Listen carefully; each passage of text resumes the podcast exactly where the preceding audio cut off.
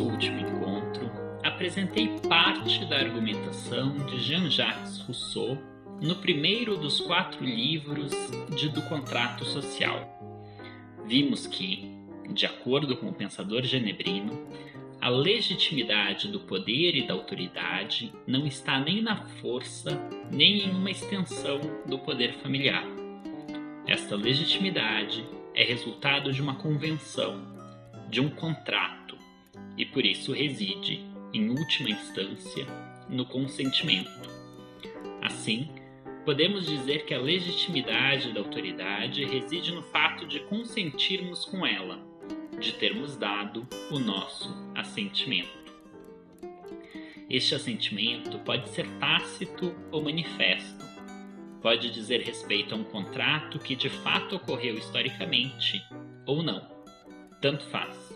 Em ambos os casos, há uma sucessão de dois pactos, sejam eles reais ou imaginários. No primeiro, a multidão dispersa se torna um só povo e este primeiro pacto carece de uma unanimidade, precisa que todos concordem com os termos desta união. O segundo submete este povo recém-formado a um governo, mas aí já não é preciso um consenso, pois já passa a valer a regra da maioria. Nós vimos também que neste processo por meio do qual uma multidão dispersa se torna um só povo, uma sociedade reunida, os indivíduos se alienam inteiramente, cedem toda a sua força e vontade para este corpo político. Assim, eles perdem seu direito natural a todas as coisas, a sua liberdade natural. Porém, em troca, eles ganham uma liberdade civil, uma forma de liberdade muito distinta. De forma bastante sucinta, a primeira é para usar os termos de Isaiah Berlin, uma concepção negativa, a liberdade natural, consiste na ausência de impedimentos externos. Já a segunda é uma concepção positiva, a liberdade civil consiste na autonomia, na autodeterminação. O indivíduo é livre quando ele mesmo se dá a lei que mais tarde obedecerá. Isto é, quando ele participa ativamente do exercício do poder legislativo. Rousseau é comumente reconhecido como teórico da soberania popular, isto é, ele é visto como proponente da tese de que o povo deve ser sempre o soberano. De fato, ele o é. Mas sobre isso é preciso observar, como faz Robert de cito tem-se dito e repetido que Rousseau formulou em seu contrato social o princípio da soberania do povo, como Montesquieu havia formulado, no espírito das leis, o princípio da separação dos poderes, o que é incontestável. Convém, entretanto, precisar o sentido que se deve dar a este princípio da soberania do povo, pois ele pode significar duas coisas bem diferentes. Com efeito, não se deve confundir a origem com o exercício da soberania. Todos os pensadores que se vinculam à escola do direito natural admitem que a soberania tem sua fonte no povo. Se Rousseau se limitasse a afirmar que a soberania reside originariamente no povo, ele não teria dito nada mais do que Jourier, Pufendorf ou até mesmo Hobbes. E o contrato social não teria feito época na história da filosofia política. O que é novo em sua doutrina é a afirmação de que a soberania deve sempre residir no povo e que este não pode confiar seu exercício aos governantes, quaisquer que sejam eles. A soberania é inalienável, não pode haver outro soberano além do povo. O único Estado legítimo é aquele em que o próprio povo exerce a soberania, isto é, o Estado republicano. Fecha citação. O povo é soberano não apenas por ser a origem do poder soberano, mas também por exercer este mesmo poder. Para Rousseau, é ilegítimo o Estado no qual o povo não participa ativamente do poder legislativo, o mais importante de todos os poderes, uma vez que é ele quem delibera acerca, acerca da promulgação das leis. A liberdade civil consiste precisamente nesta participação. O indivíduo é livre porque está em suas mãos o exercício do poder, a determinação do destino de sua comunidade política. O Estado, por conseguinte, não lhe aparece como uma instituição externa que controla e regula sua vida, mas como a manifestação de sua própria força e vontade. Vejamos mais de perto como isso se dá. Na aula de hoje, vamos retomar o primeiro livro, o livro primeiro do contrato social, e avançarmos também para partes do livro segundo. Como quase sempre, a aula está dividida em três sessões. Na primeira, comentarei sobre o conceito de vontade geral, um dos mais controversos da obra. Na segunda, examinarei o conceito de soberania, o fato de ela ser inalienável, indivisível e sobre quais são os seus limites. Na terceira sessão, mencionarei algumas passagens sobre a relação entre igualdade e liberdade. Esta é a terceira e última aula do curso dedicado ao pensamento político de Jean-Jacques Rousseau. É também a derradeira aula da disciplina. Dei o nome de Curso Livre de Filosofia Política a esta adaptação urgente da disciplina de Filosofia Política para o formato remoto em razão da pandemia do Covid-19. Desde o momento da adaptação, decidi deixar o curso aberto disponível para consulta pública, tanto no YouTube quanto em agregadores de podcast, pois imaginei que este material poderia ser de valia para consultas futuras, assim como para demais interessados no assunto. Mas ressalto que este não é um curso de extensão nem de divulgação filosófica, mas simplesmente um experimento de universidade aberta e um experimento forçado pelas circunstâncias. Quem estiver ouvindo deve lembrar que a experiência reproduzida aqui sempre teve por foco um público de graduandos em filosofia, mais precisamente de uma turma de calouros no curso noturno da Universidade Federal de Minas Gerais. E este, que aqui vos fala, é Amaro Fleck, professor da universidade recém-mencionada.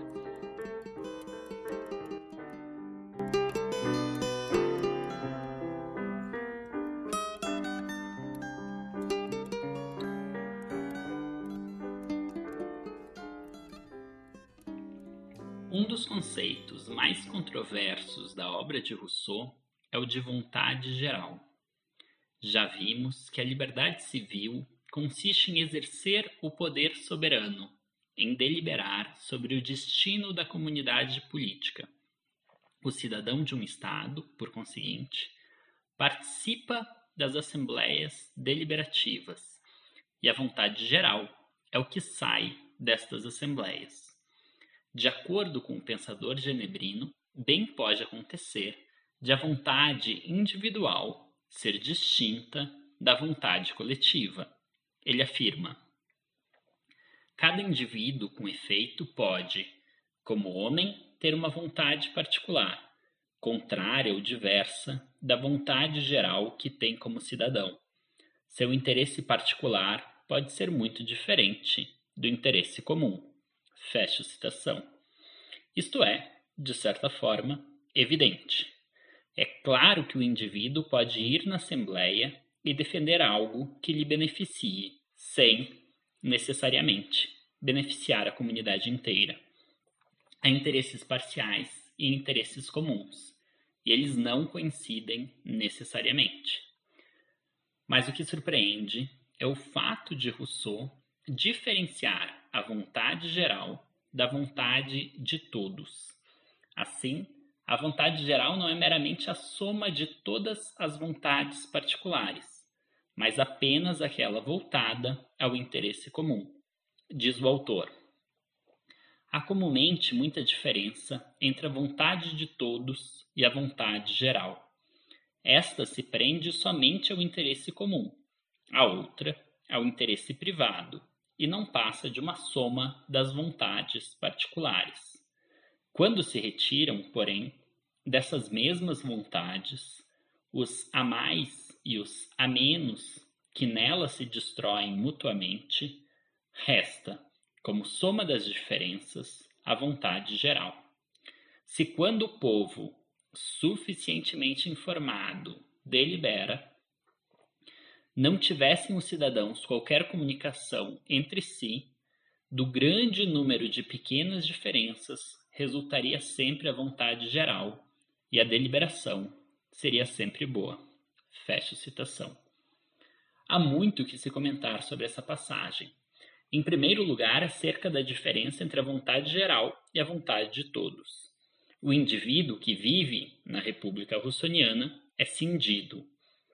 Por um lado, ele é um súdito, alguém que obedece às leis. Por outro, ele é um cidadão, alguém que faz as leis.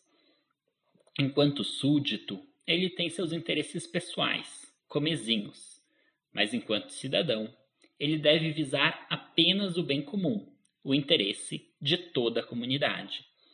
Isto significa que, ao participar das assembleias e exercer parte do poder soberano, o indivíduo deve ter a capacidade de distanciar-se de seus interesses particulares e pensar com vistas ao que é melhor para a comunidade, ainda que porventura isto lhe seja prejudicial.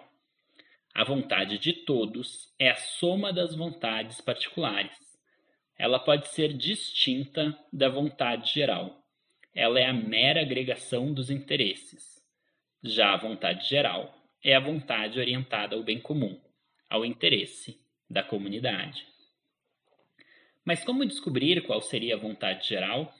Para Rousseau, ela será o resultado da deliberação da Assembleia, por regra da maioria, caso os cidadãos que dela participem estejam bem informados, não debatam previamente o assunto entre si e inexistam partidos, facções ou outros agrupamentos que promovam certas pautas em detrimento das demais. Isto significa que o filósofo genebrino tem uma concepção agregativa da política, da democracia. Para ele, o regime democrático consiste na simples consulta para descobrir qual a vontade da comunidade. Trata-se, por conseguinte, da visão oposta à de democracia deliberativa, a qual defende que a deliberação só deve ocorrer após um intenso debate público, no qual razões são trocadas e examinadas. Mas sendo a vontade geral idêntica ao interesse comum, ela nunca erra. Nas palavras do autor, conclui-se do precedente que a vontade geral é sempre certa e tende sempre à utilidade pública, donde não se segue, contudo, que as deliberações do povo tenham sempre a mesma exatidão. Deseja-se sempre o próprio bem, mas nem sempre se sabe onde ele está. Jamais se corrompe o povo, mas frequentemente o enganam, e só então é que ele parece desejar o que é mal. Fecha citação. O povo pode muito bem errar, facções são criadas e o interesse de uma parte parece ser um interesse comum. Debates são feitos e os oradores iludem os cidadãos, fazendo com que se confundam acerca de seu real interesse.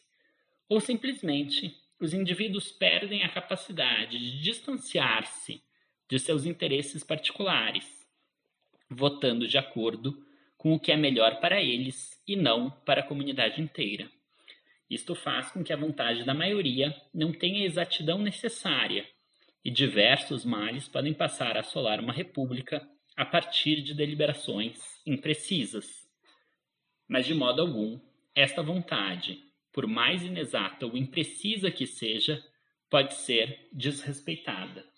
De acordo com Rousseau, cito, a fim de que o pacto social não represente, pois, um formulário vão, Compreende ele tacitamente este compromisso, o único que poderá dar força aos outros. Aquele que recusar obedecer à vontade geral, a tanto será constrangido por todo um corpo, o que não significa senão que o forçarão a ser livre, pois é essa condição que, entregando cada cidadão à pátria, o garante contra qualquer dependência pessoal. esta condição constitui o artifício e o jogo de toda a máquina política, e é a única a legitimar os compromissos civis, os quais, sem isso, se tornariam absurdos, tirânicos e sujeitos aos maiores abusos. Fecho citação.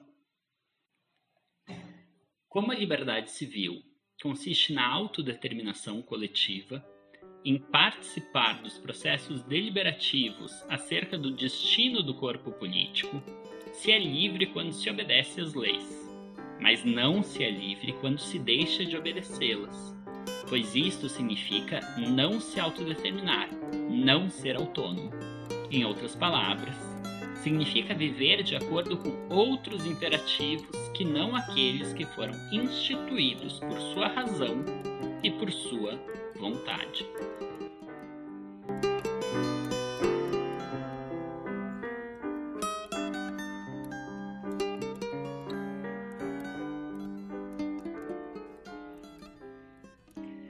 Afirmo, pois, que a soberania, não sendo senão o exercício da vontade geral, jamais pode alienar-se, e que o soberano, que nada é senão um ser coletivo, só pode ser representado por si mesmo.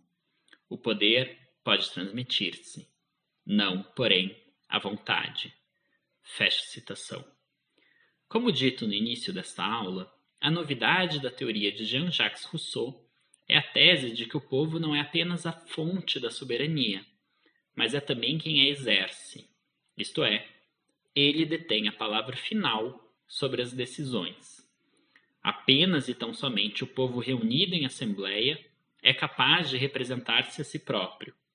O poder pode ser delegado para um corpo específico, mas requer que a vontade seja consultada com frequência. Nas palavras do autor, se, pois, o povo promete simplesmente obedecer, dissolve-se por esse ato, perde sua qualidade de povo, desde que é um senhor, não há mais soberano, e a partir de então, destrói-se o corpo político. Fecho citação. Sendo a vontade do povo representada no governo, não sendo, aliás, o governo nada mais do que a institucionalização desta vontade, e não, então não precisa este mesmo povo recear o abuso de poder deste governo, pois ninguém abusa de si próprio. Por isso, são desnecessárias as medidas para limitar e moderar este poder. Afinal, o poder em um Estado republicano, o único legítimo, jamais poderia ser tirânico ou despótico. Ele não é uma força arbitrária, externa a conformar as vidas e liberdades dos cidadãos. Pelo contrário, ele nada mais é do que a imediata representação destes mesmos cidadãos, a reunião de suas forças. Os indivíduos poderiam muito bem ser dominados ou oprimidos por príncipes que não precisem prestar contas de suas decisões, mas não poderiam, de acordo com Rousseau, ser oprimidos por instituições que eles mesmos controlam e cujas decisões são feitas por eles próprios. Nas suas palavras, a soberania é indivisível pela mesma razão porque é inalienável, pois a vontade ou é geral ou não o é, ou é a do corpo do povo ou somente de uma parte. Fecha citação. E em outra passagem, de forma ainda mais assertiva e incisiva, cito: Nossos políticos, porém, não podendo dividir a soberania em seu princípio, fazem-no em seu objeto, dividem-na em força e vontade, em poder legislativo e poder executivo, em direitos de impostos, de justiça e de guerra, em administração interior e em poder de tratar com o estrangeiro. Algumas vezes confundem todas essas partes, e outras vezes separam-nas. Fazem do soberano um ser fantástico e formado de peças ajustadas, tal como se formassem um homem de inúmeros corpos, dos quais um tivesse os olhos, outros braços, outros pés, e nada mais além disso. Fecha citação. Como dito antes, as deliberações nas assembleias, isto é, do poder legislativo, portanto, o exercício de fazer as leis, funciona a partir da regra da maioria.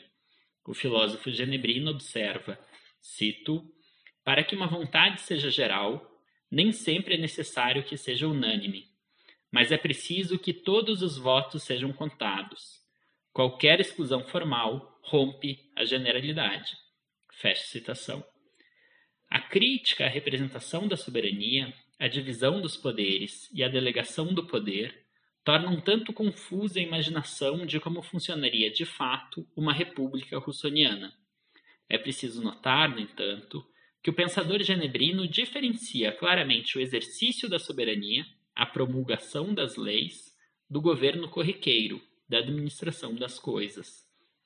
Este último pode ser bem exercido por um corpo representativo e eletivo, apenas o primeiro, que não. Ainda assim, isto é, considerando a diferença entre governo e soberania, é difícil pensar um modo de tornar real este autogoverno em grandes unidades territoriais. E não precisamos pensar aqui em países de dimensões continentais, caso do Brasil e dos Estados Unidos, mas também de países como França ou Espanha.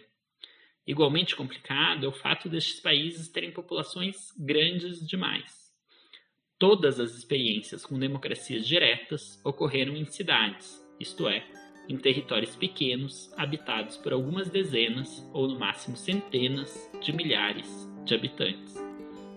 Não quero com isso dizer que a única democracia possível em nossos tempos é a democracia representativa indireta, mas apenas e tão somente que Rousseau parece não perceber os problemas de resgatar o ideal antigo de vida democrática para tempos tão distintos.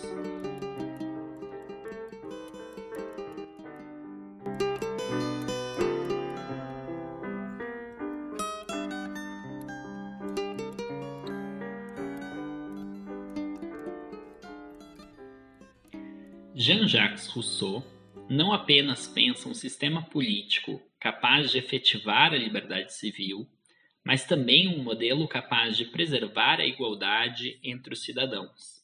Estes dois valores são supremos, são os próprios objetivos principais a serem promovidos pelo Poder Legislativo, em suas palavras.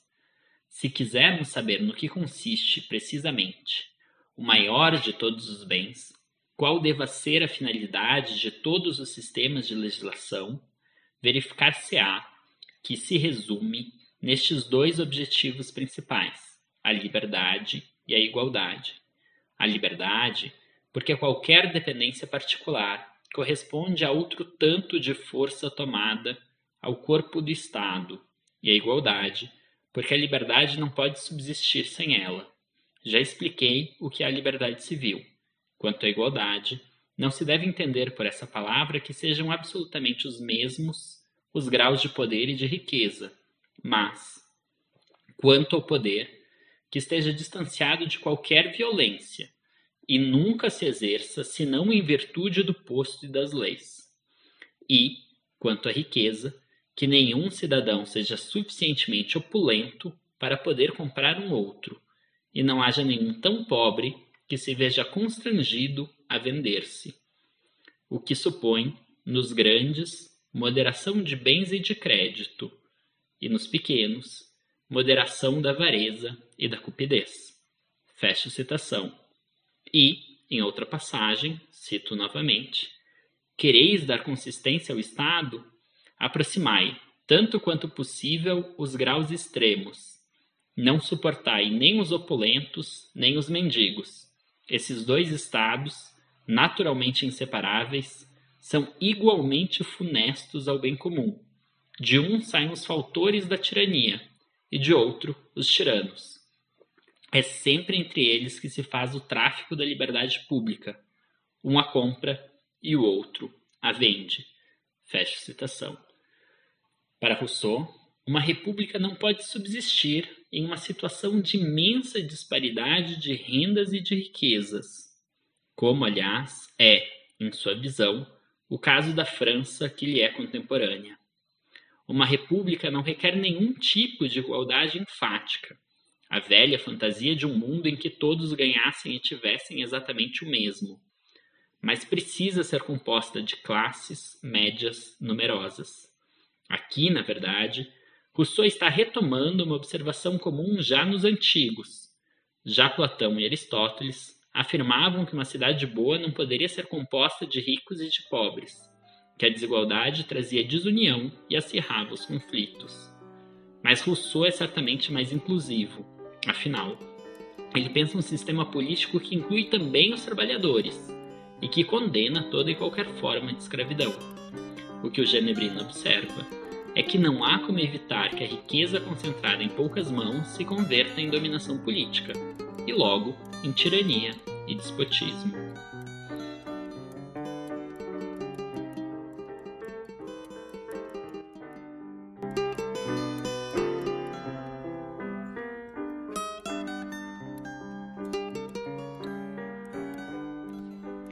Para a elaboração da aula de hoje, consultei a edição de Do Contrato Social de Jean-Jacques Rousseau, publicado pela Abril Cultural na coleção Os Pensadores, em tradução de Lourdes Santos Machado.